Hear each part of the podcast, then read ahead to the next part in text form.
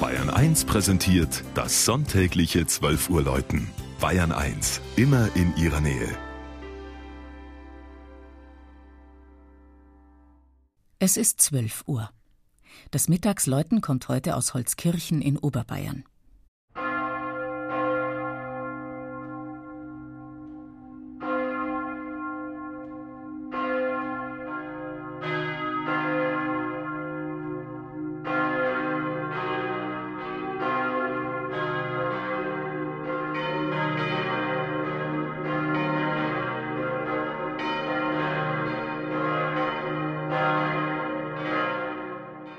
Wer von München aus Richtung Süden in die Berge fährt, der kommt fast zwangsläufig an Holzkirchen vorbei.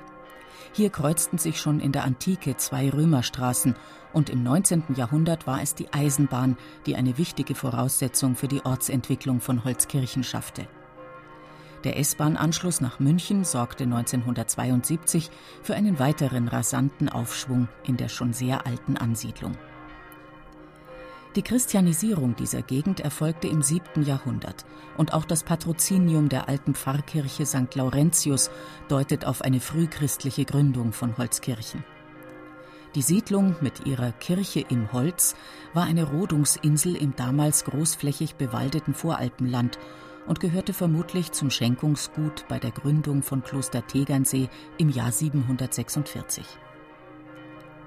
Das barocke Gotteshaus am Marktplatz war längst zu klein geworden, als die Holzkirchner 1962 ihre neue Pfarrkirche St. Joseph auf damals noch freiem Feld am Ortsrand errichteten. Der bedeutende Münchner Architekt Franz Ruf entwarf einen spektakulären Bau. Der siebeneckige Kirchenraum ist mit einer gewaltigen, freitragenden Holzbalkenkonstruktion überspannt.